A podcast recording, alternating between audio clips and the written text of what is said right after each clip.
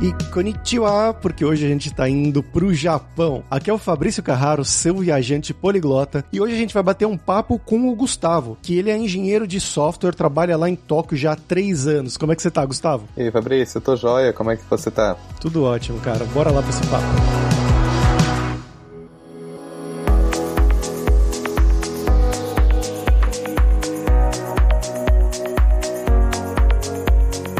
Pessoal, antes da gente ir pro episódio de hoje, eu queria falar sobre a DLC, a Dev Leaders Conference, que é uma conferência organizada pela Alura todo ano, já teve no ano passado, e a gente vai ter esse ano novamente no dia 11 de agosto, e é a nossa conferência focada em líderes em tecnologia, né? Pessoas como tech leads, gerentes de TI, diretores, etc. Ou então para pessoas de TI que querem aprender desses grandes líderes que vão se apresentar lá. Como eu falei, ela vai acontecer no dia 11 de agosto agosto e os ingressos já estão disponíveis, então vai lá em devleaders.com.br para garantir o seu antes que eles acabem.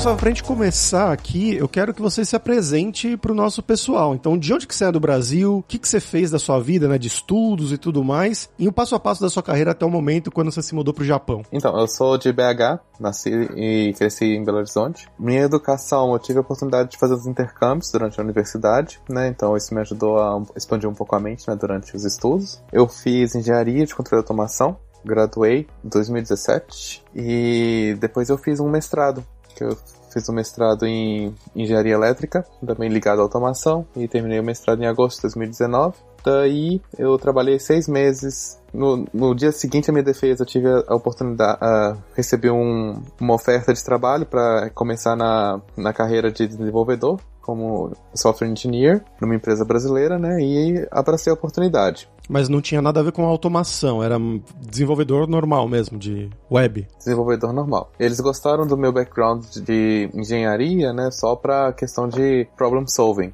Porque também a automação me deu esse background de programação. Ele me deu os fundamentos né, de computação que eu precisava para começar nessa carreira. Então, o que me iniciou nessa carreira de desenvolvimento mesmo foi essa empresa. Seis meses depois, estava conversando com os amigos, sem muito pretenso. Um dos meus amigos, ele é ávido comprador de uma empresa japonesa, e ele falou que essa empresa estava contratando gente, estava aceitando a aplicação de fora do, do Japão, né, do, do, mundo inteiro. Aí eu pensei, uai, qual que é o problema de tentar, né? O máximo que eu vou conseguir é um não. E mandei meu currículo, mandei uma, uma, uma carta, né, de introdução, e sem esperança nenhuma também de conseguir. E acabou que eles me chamaram para entrevista, a gente conversou, eu e essa empresa japonesa, daí eles gostaram de mim, do, do meu currículo, que para falar sinceramente não tinha nada na época, e falaram que eles estão dispostos a me contratar, né, e só que eu teria que ir pro Japão. Aí eu falei, ah, sem problemas, eu vou pro Japão. É, conversei com minha família, né, foi uma grande decisão no momento, na, na época, mas falei, eu vou abraçar esse desafio e vamos ver como é que vai ser. E daí eu falei, comuniquei na minha empresa, né, que eu fui aprovado nesse processo, que eu tava pretendendo ir, que é uma oportunidade única para mim. E eles entenderam, é, converso com o pessoal da empresa até hoje, inclusive. Por seis meses, então, né, eu preparei para fazer a mudança pro Japão. 2020, fevereiro de 2020, eu fui pro Japão, vim pro Japão e tô no Japão desde então. Interessante, cara. Então você era basicamente um, um dev júnior, né? Você tava seis meses trabalhando só? Isso. Interessante. E como é que foi esse processo de, de, de entrevistas, né, para essa empresa que você passou no Japão. Como é que foi a entrevista técnica e por que que eles se interessaram em te trazer, né, uma pessoa júnior? A entrevista técnica, eles, eles trabalhavam com PHP na época. Essa empresa brasileira também estava trabalhando com, muito com PHP, então isso ajudou um pouco. Mas o que incentivou eles mais a me trazerem, o que fez eles realmente me quererem foi o fato de que eu sabia programar em Visual Basic, principalmente Visual Basic voltado para o Microsoft Access, que é uma skill que tá ficando legada, né, atualmente, mas é, da, desapareceu, eu diria.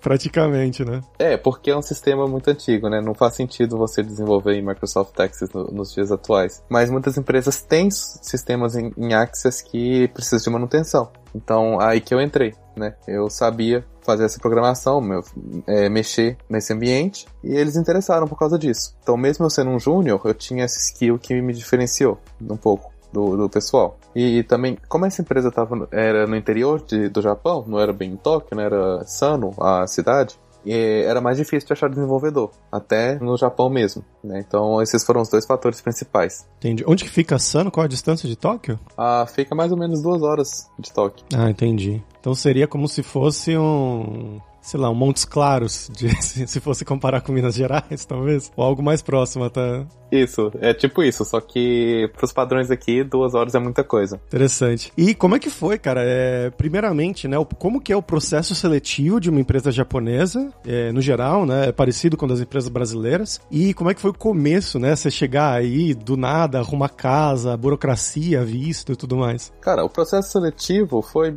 bem tranquilo, foi bem parecido com a empresa brasileira mesmo, até porque a empresa ela tem bastante estrangeiro, né? Então é um processo mais internacionalizado. As empresas que eu trabalhei aqui no Japão, elas são em geral mais internacionais, né? Elas são têm esse aspecto de, de ter bastante estrangeiro, porque o meu japonês não é lá essas coisas. A questão de alojamento aqui foi foi complicado no início, eu tive que olhar remotamente, então olhei no site de, de uma empresa que um real estate agency, né, uma empresa de imóveis que aluga várias casas em vários lugares do, do país. E achei um apartamento legal, bacana, que ficava perto da empresa, porque eu não, não tinha carro, não tinha licença válida aqui no Japão, né? Não tinha nada, né, pra ir pra ir. É, então, nesse quesito, estava perto do emprego, eu conseguia andando para a empresa. Eu tinha que ir pessoalmente, né, pro, pro escritório. Comecei o processo online. O, o, o, presidente da empresa, ele me, ele me deu uma ajuda, né, fazer a burocracia, é, conversar com o pessoal aqui no Japão, enquanto eu estava fora. E a gente conseguiu fechar, reservar a casa, né, e fechar o acordo nos, nos segundo dia depois que eu cheguei, né? O primeiro dia eu fiquei é, com esse presidente, na casa desse presidente, e no dia seguinte a gente foi fechar a casa, começar a dar o start na água, luz eletricidade. É, água, luz internet, aliás, né? A internet foi até outro perrengue que eu passei. É, não é tão simples, embora a gente esteja no Japão. Demorou que, umas duas, três semanas para conseguir uma internet lá, lá em casa. Caramba. Cara, isso é uma coisa que acontece em, países que você não imagina, né? Na Alemanha, quando eu morava lá, era a mesma coisa. Demorou. Você tinha que mandar, fazer o pedido por telefone e os caras mandavam, depois de duas semanas, uma caixa com o modem para você mesmo instalar na sua casa. Era uma bizarrice. Aqui na, na Espanha, depois eu mudei, eu achei que ia ser pior. Eu liguei, no dia seguinte de manhã, o cara tava na minha casa instalando. É uma maravilha, né? Então, no Japão é mais parecido com a Alemanha. É mais parecido com a Alemanha. No caso, eu fui numa loja, né, que tinha, que tinha as, as operadoras, várias operadoras, né? E uma das operadoras, das grandes operadoras, ela tinha, ela tinha cobertura lá onde eu tava morando, aí eu falei, vou assinar essa então. O preço tava legal e aproveitei e já fiz a, o, o plano de celular e a internet na hora, né? Que essa empresa aceitava fazer celular para estrangeiro. E a internet, eles mandaram por correio, né? Correio normal, a caixa, com. igualzinho você falou chegou a caixa com o modem e o roteador, né? E eu podia, eu mesmo instalar, eu podia chamar alguém pra, pra instalar pra mim. Mas eu mesmo instalei. A previsão era um mês, então assim, duas, três semanas foi até menos do que oh. eu tava esperando. e como é que foi o começo nessa empresa aí no interior do Japão, cara? Tipo, o dia a dia de trabalho. A mesma questão de tecnologia, né? Você comentou um pouco, mas trabalhar, você falou que tinha estrangeiros, mas a maioria era estrangeiro, a maioria era japoneses. E como é que era esse contato? Ah, dependia, né? O pessoal, assim, embora o pessoal se misturava, basicamente quem tava na parte da esquerda era estrangeiro, na parte da direita era mais japonês. É, era assim que o pessoal meio que se dividia, porque os departamentos igual Customer Success, né, uh, o suporte ao consumidor lá, era, era tudo estrangeiro, basicamente. Marketing era a maioria estrangeiro, com alguns japoneses. O setor de compras era só e só japonês. Você, você não via estrangeiro, né? TI era só estrangeiro. Então, tinha um pouco dessa divisão. E na, na questão, tipo, de organização mesmo, era parecido com a empresa que você tinha trabalhado no Brasil? Ou era uma coisa totalmente diferente? Porque a gente pensa em Japão, vem o estereótipo, né? De trabalhar mil horas e tudo muito certinho. Como é que era? As coisas são bem mais certinhas, isso é verdade. Mas uma coisa aqui no Japão que é comum é quando você assina um contrato de trabalho, você tem o seu salário e você tem o presumed overtime, né? Que é a hora extra que eles esperam que você esteja disponível para fazer se precisar. Se não precisar, você vai receber essas horas, horas extras o valor por essas horas extras. Uh, e você não precisa trabalhar por elas. Mas se precisar de você alguma hora extra, você tem essas horas extras que já estão inclu inclusas no seu salário mensal, né? Que você não recebe a mais por essas horas extras. Mas quanto que é o, o horário, né? A, a carga horária semanal no Japão? 40 horas? Normal. A carga horária oficial, normal, é 40 horas por semana, né? Então, bem, bem é, standard. Só essa questão da, do, da, das horas extras que eles esperam que você faça que muda um pouco isso. Aí eles normalmente, quando cargos menores, é uma, duas horas extras, né? Que eles consideram por dia, mais ou menos. Cargos maiores, você pode chegar até 5 horas extras, 5 horas por dia. E você chegou a experienciar isso de o pessoal pedindo com frequência para você ficar ou não? Ah, era bem raro. Assim, algumas vezes sim, algumas vezes, na verdade, a empresa trabalhava, tinha que tra tinha que estar tá funcionando 20, é, até no sábado à tarde, né? É, segunda a sexta e sábado à tarde. E o sistema tinha, assim, acho que era, acho que era um fetiche do sistema, de falhar no sábado de manhã. Aí eu tinha que ir lá consertar, porque eu era uma das únicas pessoas que sabia consertar isso, né? Que o, a pessoa que estava antes de mim, que fez o sistema, me ensinou como é que fazia. Aí as minhas horas extras acabavam indo no sábado de manhã, lá pra empresa. Ah, então era um, era um plantão também, praticamente, né? Hora extra pra plantão. É, mas no sábado eles começavam às 10, né? Então é. dava pra. Eu, normalmente eu já tava acordado. Aí era só ir na empresa, era 20 minutos andando, então era, era tranquilo, né? Eu não tinha nada a reclamar. E como que foi a vida nessa cidade pequena do Japão? Eu, eu cheguei pro Japão já e passei um pouquinho, né? Não muito, mas as cidades pequenas pareceu ser realmente bem, bem pacato mesmo, né? Não sei se é o caso da sua. Sim, a cidade pequena é, bem, é muito pacato, você não vê muita gente, né? Você vê mais carro. Todo mundo tem carro a questão de, do espaço, né, que aqui no Japão é uma que vale ouro em Tóquio, né, nas cidades grandes, né, no, no interior você tem espaço à vontade. Só que como eu não tinha carteira e não, não podia ter carro, né, então eu tinha só minha bicicleta. Que aí eu andava pela cidade de bicicleta mesmo e de vez em quando eu ia para Tóquio, né? Pra, pra visitar Tóquio mesmo. Pegava um hotel, ficava o final de semana em Tóquio. No interior mesmo tem muita coisa para fazer. E aí, em algum momento, você se mudou realmente para outra empresa, se mudou para Tóquio, é isso? Isso. Aí já era minha ambição mudar para Tóquio, né? Essa empresa que eu tava trabalhando tinha terceiros, porque assim, o departamento de TI dessa empresa que eu tava trabalhando era basicamente eu e meu chefe. Não tinha muita gente, né, para trabalhar. A gente tava ensinando outra pessoa a pegar algumas coisas de, de TI, de desenvolvimento, mas tava bem devagarzinho. E essa empresa que eu tava trabalhando, ela tinha essa parceria com uma empresa de Tóquio. A empresa de Tóquio cuidava meio que do, do site da empresa. Eu e meu chefe, a gente cuidava dos sistemas internos da empresa. Aí eu vi a chance de pular para essa empresa parceira, me mudar para Tóquio e continuar dando suporte para a empresa que eu estava antes da mesma maneira, né? Então, eu basicamente ia manter meu trabalho, ia receber um aumento porque aqui no Japão quando você muda de empresa, normalmente eles te dão um aumentozinho e ia mudar para Tóquio. Aí eu consegui conciliar essas três coisas, né? E assim eu mudei para Tóquio. E como que é morar em Tóquio, cara? Mas eu cheguei a ir visitar também, né? Aí realmente eu achei bem, bem caótico, assim, né? Na questão de gente para todo, todo, todo lado.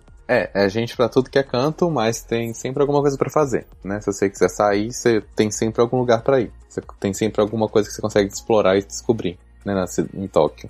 Então é muito, eu acho muito melhor do que no interior né, mais vivo. E tem, é, é, realmente tão, não sei, tecnológico, né, você que mora aí mais tempo, quanto a gente tem essa impressão no Brasil, né, tipo, as descargas são tecnológicas e o robô passando na rua, aí vem um robô garçom te atender. É realmente assim ou não tanto? Alguns lugares tem os robôs em garçons, né? Tem, tem um lugar de.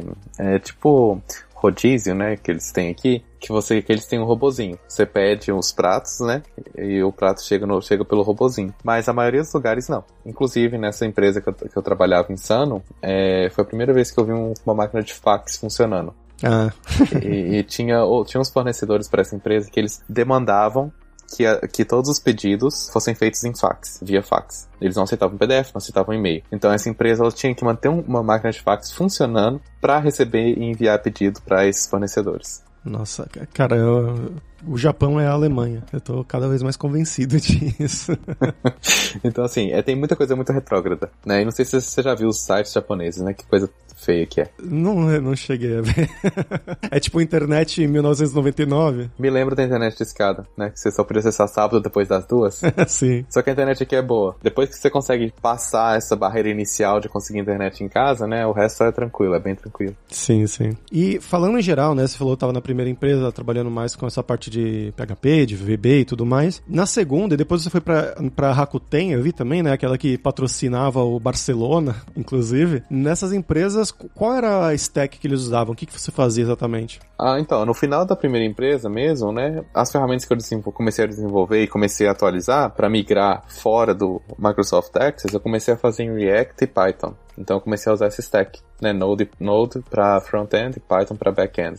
E essa tendência continuou na, quando eu, na segunda empresa. E quando eu mudei para Rakuten, é a mesma coisa. Quando eu mudei para Rakuten, eu continuei usando Python no back-end. Eu era mais um back-end engineer. E por fim, de todos, eu, eu caí na Money Tree, né, que é onde eu tô agora. E onde eu tô agora, eles usam Ruby no back-end e React né? É o que eu tô usando agora, o de stack. E nessas empresas todas, né? Todas as entrevistas que você fez, foi tudo em inglês, imagina? Sim. Algumas, algumas eles pediam japonês só pra ver o quanto que você falava, né? Só pra ver se você ia conseguir galobar um pouquinho. Se você ia conseguir falar um pouquinho com o pessoal, né? Do dia a dia. Mas você tem descendência japonesa ou não? Não, nenhuma. Por isso que eu tinha que essa chance para mim valia, é, valia bastante, porque como eu não tinha descendência, a única maneira que eu conseguiria vir pro Japão pra morar mesmo, seria conseguindo a oferta de uma empresa. E como eu consegui a oferta dessa empresa, né, eu não queria deixar passar. E falando mais um pouquinho sobre Tóquio, né, você começou a falar tem coisa para fazer e tudo mais, mas o que que você gosta de fazer? Se você, é, falando para os nossos ouvintes, né, por que que você recomendaria Tóquio para os nossos ouvintes? Ah, depende muito se é pra viver ou pra, ou pra passear, né? Pra passear, uh, tem, tem várias outras cidades que são bem interessantes. E até pra viver, se você for viajar para algum lugar, né? Tóquio é meio que a capital, centraliza tudo. Então é, fácil, é mais fácil de você... É bem acessível você ir para aeroporto, é bem fácil de você ir para os outros lugares, né? Ir para o leste ou oeste, né? Você tá bem meio que no centro. E, e, cara, você consegue de tudo, né? Eu, de vez em quando eu gosto de, de tentar praticar dança, né? Embora seja muito ruim ainda. Mas eles têm salsa, então você consegue achar grupos de salsa. No, Facebook mesmo você acha, né? Eles dão tipo umas aulinhas semanais mais básicas pra ensinar. Como que é os japoneses dançando salsa?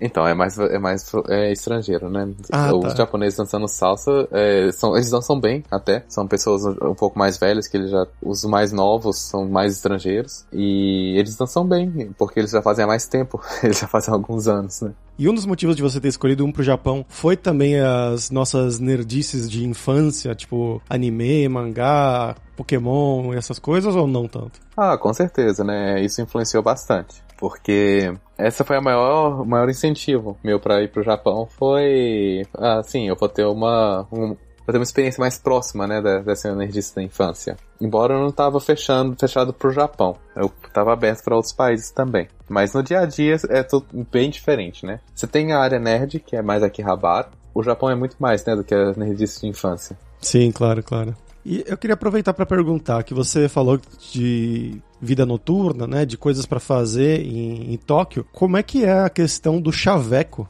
aí no Japão. Você, não sei se você teve contato com isso, né, com é, japonesas nativas, né, com pessoas do Japão, mas é, na sua experiência como que é isso? Ah, cara, é bem diferente do Brasil, né? Eles são mais, eles são mais fechados, mesmo nas baladas, assim, eles são um pouco mais abertos, né, com relação às baladas, mas mesmo assim, se você quiser uma coisa de uma noite só, você consegue, tudo bem, mas se você quiser uma coisa mais duradoura, normalmente você vai encontrar, vai chamar pra ir tomar um café, alguma coisa assim, depois chama pra um almoço, chama pro jantar, depois vai escalando, né? Uhum. Ah, então, mas é um esquema mais, tipo, ok, de, de dates, como seria, né? Isso normalmente quem vai para as festas, né? Algumas, algumas pessoas eles estão procurando uma noite só, mas muitas pessoas elas estão procurando encontrar alguém na noite e sair pro date na, na, nas próximas vezes, né?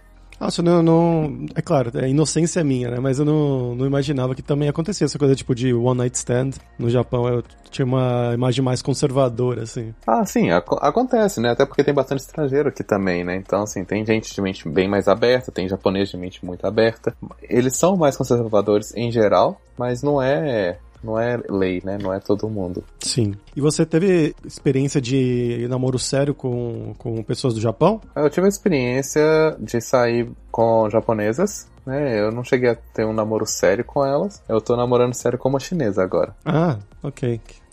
Mas é bom, enfim, é asiático também, né? Dessa mesma região. E você sentiu alguma questão de preconceito, fosse do, dos japoneses ou, sei lá, da família da sua namorada? Não, isso não. Nem no trabalho também. No trabalho, as, as empresas elas já estão bem abertas a estrangeiros, né? você não vê muito disso. Mas você vê, você vê preconceito contra estrangeiro mais no dia a dia mesmo. Quando eu morava em Sano, por exemplo, era mais japonês, não tinha muito estrangeiro, né? Então, embora você encontrasse pessoas bem, de, bem receptivas a estrangeiros, algumas até queriam conversar, né? Eu conheci um cara no dia que eu tava fazendo o plano de celular, o melhor amigo dele era da Espanha, né? E ele adorava falar com estrangeiro. Mas também conheci gente que, quando eu fui fazer a matrícula na, na academia lá, ele falou: se você não consegue ler, você não consegue, você não pode se inscrever na academia. Né? E você tem que ler os kanjis, né? Que são o quê? 4 mil, né? Sim, eu sim. não consigo. Ah, foi, ok, isso, isso aí. então você, você encontra, preconceito você encontra. Mas é mais, é mais essa questão do dia a dia. Não é localizado. Uhum. E na questão da comida, como que foi se adaptar, né? A gente tem um pouquinho disso no Brasil por causa do, da grande imigração, né? Mas você se adaptou bem? Sim, eu gostava já da comida japonesa, né? Assim, embora a gente só, só, come, só tenha contato grande com sushi aí no Brasil. Mas eu, eu gosto da comida japonesa em geral, e em geral não tenho não, é, nada contra comida, né? Eu costumo gostar de todas as comidas, eu não tenho muita barreira. Então foi bem tranquilo essa adaptação. E qual que é o arroz e feijão deles aí? Você falou um deles. É o arroz. É, mas... Tem arroz pra tudo que é canto. Você vê os bentozinhos no supermercado, metade do bentô é arroz. Mas aí eles comem com o quê? Ah, salmão, tem salmão frito, eles vêm com uma sopa, né? E noodles também, né? Mais ramen, udon. Sim, sim. É, ramen é bem gostoso. Aqui na Europa tem bastante. No Brasil, acho que ali na Liberdade, eu cheguei a morar na Liberdade em São Paulo, uma época que lá tinha também, mas a cultura eu acho que ainda não existia muito. Talvez hoje esteja um pouquinho mais do que naquela época. É, é, o Dom, até aqui, o Dom não é tanto, tanto assim, né? Mas o ramen é bem famoso. Na Liberdade se acha bem fácil. Em BH, não lembro de você achar um ramen tão fácil assim. Alguns lugares tem, mas japoneses têm, mas o foco é mais o, o sushi. Sim, sim.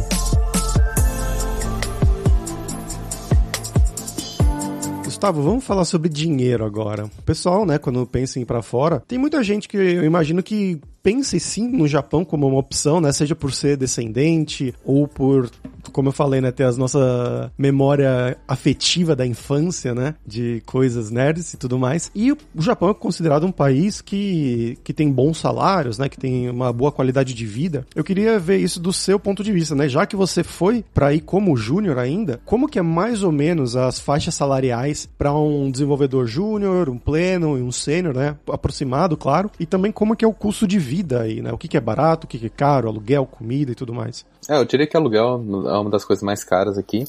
É muito caro alugar uma casa. E da mesma forma que você recebe bem, o custo de vida é bem alto. Então você tem uma, uma qualidade de vida bem bacana, até para júnior. Né? Eu recebi um salário bem, bem legal, dava para viver tranquilamente na, na cidade onde eu morava, né? Igual eu te falei, viajar para Tóquio de vez em quando, né? Também dava. E mas não dava também para fazer igual o Catra, né? Morar numa mansão com 10 mulheres. Aí não dá, né? Mas se você fosse divertir de forma mais regrada, né? Se você tiver consciência do que você tá comendo, se você não for pro restaurante todo, todo dia, se você cozinhar em casa, fica bem tranquilo de você viver, de você guardar um dinheirinho, é, isso, e aqui é aquilo, você não vai morar numa mansão, mas também não é, não é lugar ruim. São lugares é, pequenos, mas dá para é suficiente, né, para uma pessoa. E se você for morar com um parceiro, com outra pessoa, né, então ah, Espera-se que a outra pessoa também ajude.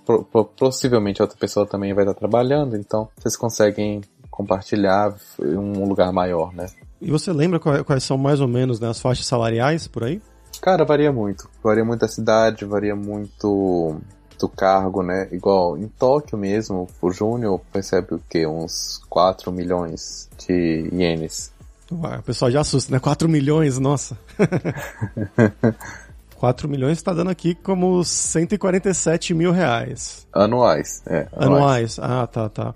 E sem antes da taxa, né? Depois da taxa isso reduz um pouquinho. Em dólares são 30 mil anuais, né? Então daria aí uns, vamos dizer, uns 12 mil reais por, por mês, é isso? Isso, isso. Mas igual o aluguel sozinho, se você não morar num lugar relativamente barato e não muito espaçoso, vamos, vamos colocar assim dá uns 75 mil de aluguel, né, por mês. Então, assim, dá quase 3 mil reais só de aluguel. Aí tem a taxa que vai comer, provavelmente vai comer uns 30, 40% do salário. Taxa, mais o seguro-saúde, que, é, que já vem descontado do salário, né? E mais o fundo de pensão também, que vem descontado do salário.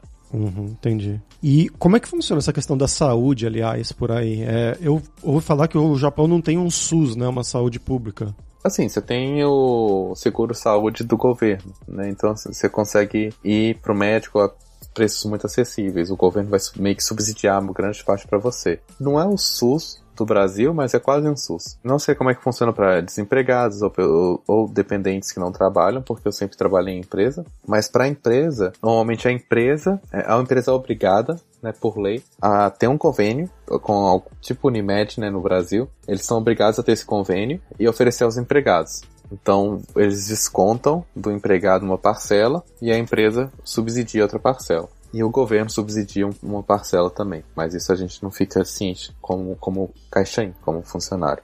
Então, isso é, isso é por lei. Toda empresa tem isso. Algumas empresas oferecem. Você já teve que usar o médico aí? É, muito pouco. Muito. Assim, você tem que fazer o check-up anual, né? Aí tá tudo. Você não paga nada, né? Você, é meio que é, também por lei. Então você vai, de manhã ou de tarde, depende do, do dia que, que for selecionado. Faz o check-up, chega, o resultado chega normalmente por correio também, depois de uma semana ou duas. E, e, é isso, mas médico mesmo eu nunca precisei ir. Ah, sim. E nesse do check-up, você falava em inglês mesmo ou você tinha que falar em japonês? Ah, umas coisas em japonês, umas coisas é, você conseguia fazer por mímica, né? Porque normalmente o pessoal dos hospitais é japonês mesmo. Mas é a coisa mais simples, eles sabem que você é estrangeiro, que quando eles veem que você não consegue falar, mas você tá tentando, né? Eles fazem bem simples para você. Te falam, ah, vem pra, tipo, te direcionam, vem pra cá, faz aqui, faz isso. Sim. E Gustavo, você planeja ficar muito mais tempo aí, ficar para sempre, talvez no Japão, ou você quer mudar para um outro país ou voltar pro Brasil? Ah, não sei. Eu pretendo ficar aqui mais uns, mais uns dois, três anos talvez e, e ir pra Europa. Não sei. Vamos ver o que, que a gente não vai reservar para mim, né, no futuro.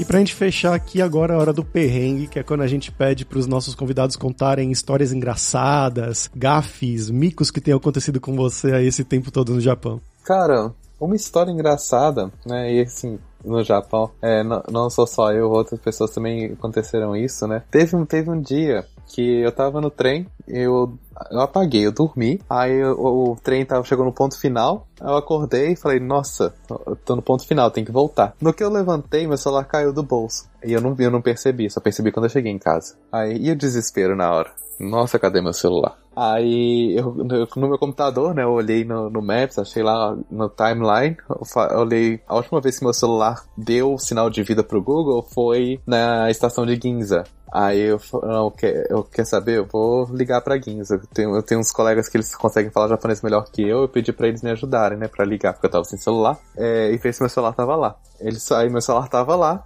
então, ou seja, alguém achou meu celular, alguém reportou que o celular tava no trem, né, e eles mandaram pra achados e perdidos. E tá o celular lá intacto bonitinho quando eu fui pegar. Agora, teve gente que eu conheço que já perdeu mochila, porque eles têm uma parte superior, igual em um ônibus de viagem, né, no trem. Você coloca, e você coloca a mochila lá, esquece. Eu quase fiz isso algumas vezes, né, mas graças a Deus nunca pedi a mochila. Aí o pessoal já perdeu mochila com carteira, documento e dinheiro. E quando eles foram pegar, eles acharam a mochila, quando eles foram pegar, tava tudo na mochila, até iPad, coisa de valor tava lá nada faltando. E na carteira eles falaram: o pessoal organizou minhas notas, porque as notas estavam uma bagunça.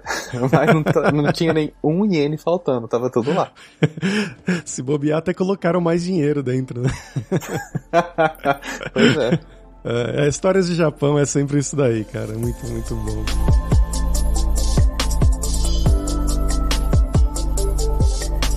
Gustavo, muito obrigado pela sua participação aqui. Tenho certeza que o pessoal vai achar muito interessante. Você quer divulgar alguma coisa?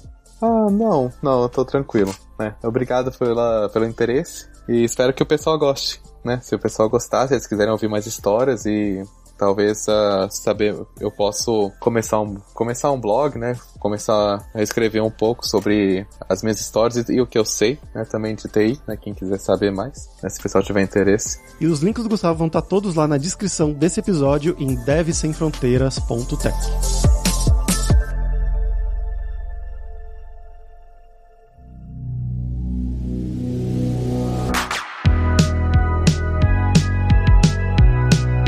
pessoal, por hoje é isso. Arigatou gozaimasu pela sua audiência. E se você gosta do Dev Sem Fronteiras, recomende para cinco amigos, dá cinco estrelas pra gente na Apple, segue a gente no Spotify pra nossa comunidade crescer sempre cada vez mais. E a Alura criou o techguide.sh para te ajudar na sua jornada de aprendizado. É um mapeamento das principais tecnologias demandadas pelo mercado, um guia norteador com as nossas sugestões e opiniões. Então vai lá dar uma olhada em techguide.sh. E a gente tem o 7 Days of Code, que são 7 dias de desafios totalmente grátis em diversas linguagens de programação para você realmente botar a mão na massa e praticar o que você estiver aprendendo, seja com os cursos da Lura ou em qualquer outro lugar. Então vai lá se desafiar em 7daysofcode.io. E não deixe de conhecer a Lura Língua para você reforçar o seu inglês e o seu espanhol e dar aquela força, tanto no seu currículo quanto na sua vida profissional. Algo que o Gustavo destacou bastante, né? Que todas essas empresas ele trabalha com estrangeiros, tudo em inglês, fez as entrevistas em inglês, né? Ele não fala japonês tão bem assim, como ele disse. E só lembrando que o ouvinte do Deve Sem Fronteiras tem 10% de desconto em todos os planos. Então vai lá em aluralingua.com.br barra promoção, barra Deve Sem Fronteiras e começa a estudar com a gente hoje mesmo. Além também, é claro, da alura.com.br que tem mais de 1.400 cursos de tecnologia, principalmente na área de programação, e aí a gente vai ter as formações completas de várias dessas tecnologias que o Gustavo mencionou. Então tem a formação completa de Python, de React, com JavaScript ou com TypeScript também, de Node. Com certeza vai ter o curso para você. Então, pessoal, até a próxima quarta-feira com uma nova aventura em um novo país. Tchau, tchau.